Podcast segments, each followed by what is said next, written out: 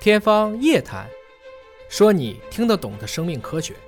天方夜谭，说你听得懂的生命科学。各位好，我是向飞，为您请到的是华大基因的 CEO 尹烨老师。尹老师好，下位同学好，长生不老，这是人们美好的一个愿望啊！从古到今，从中到外， 大家都在追求这样的一个事情。但到底真的能够长生不老呢？还是说现在市面上有些产品是让大家交了智商税呢？最近比较热门的一个词啊，叫做 NMN，对，呃，说是一种所谓的长生不老药。而且这个香港的首富李嘉诚先生呢，还投入了巨资啊，他投资这家公司，并且把他的产品引入到了屈臣氏连锁上架销售。当然，里边的中文的宣传词什么什么逆转时间呐、什么逆转未来，反正还是很诱人的啊。那么，类似这样的产品真的有用吗？目前我们看到的科学实验还仅仅限在动物实验身上。啊那请叶老师帮我分析一下这个 NMN。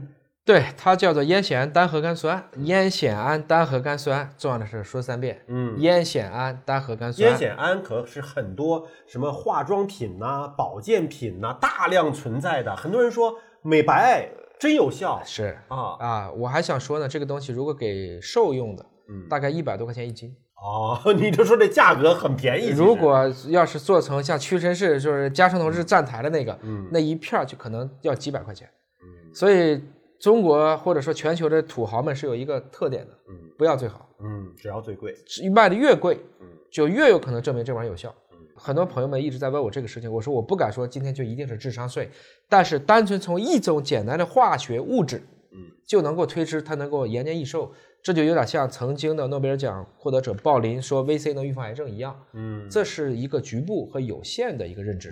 到目前为止是没有有效的人体实验的。不过在动物实验身上呢，确实有它的效果啊。动物实验呢是已经在像酵母啊、蠕虫啊、小老鼠啊身上实验都已经做了，而且这个实验做完之后发现，它确实有可能使得哺乳动物的寿命延长三分之一啊。嗯，延长三分之一，这可对是个不小的数字啊！，对地上鼠来讲的话，其实三年的寿命就变成四年，这还是一个比较不错的数字。嗯当然，这个有些这个实验证据呢，也要经过更多的，比如说都能平行的重复出来，其他的条件有没有变，这也是个重要的要素。还有一个重点呢，就是在于我们很多在哺乳动物身上实验成功的数据，放到人上都无效，嗯都无效。特别是比如说瘦素，嗯，这个东西给老鼠打它确实瘦啊，给人打没用，几天就拮抗了。因为人太复杂了。人对的吧这种免疫的调节这种通路还是很复杂嗯。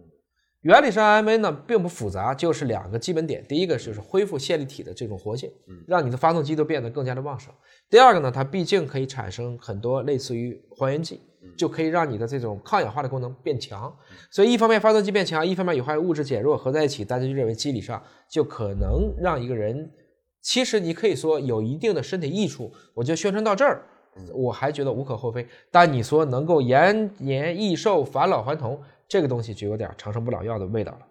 麻省理工学院的教授呢，他也承认啊，说目前呢，呃，小鼠身上的实验并不是在人身上都会有效。另外呢，他们还在研究，就是相关产品是否会引起肾脏的损伤以及肝脏的肥大，就是他还要考虑一个副作用的问题。这是一个严谨的态度啊！我觉得可能写文章本身的这个人嗯都没有想着把这个东西完全就说成了一个百利而无一害的这样的一种神药。但是李嘉诚先生其实已经投资了两千五百万美元，大约折合一点七五亿人民币啊，入股了这家保健品的公司，并且相关产品起码在香港屈臣氏上是上架了，你是能够看得到的啊。面对它未来的发展，有可能有什么样的一个进展？其实也有研究说，也担心它会增加癌症的风险，就是对你服用了这种东西之后，对好像是寿命增长了，对但有没有可能会让肿瘤变多了呢？对，因为整个来讲的话，AMA 也会引起 AD 加，就是说它会引起很多促炎因子，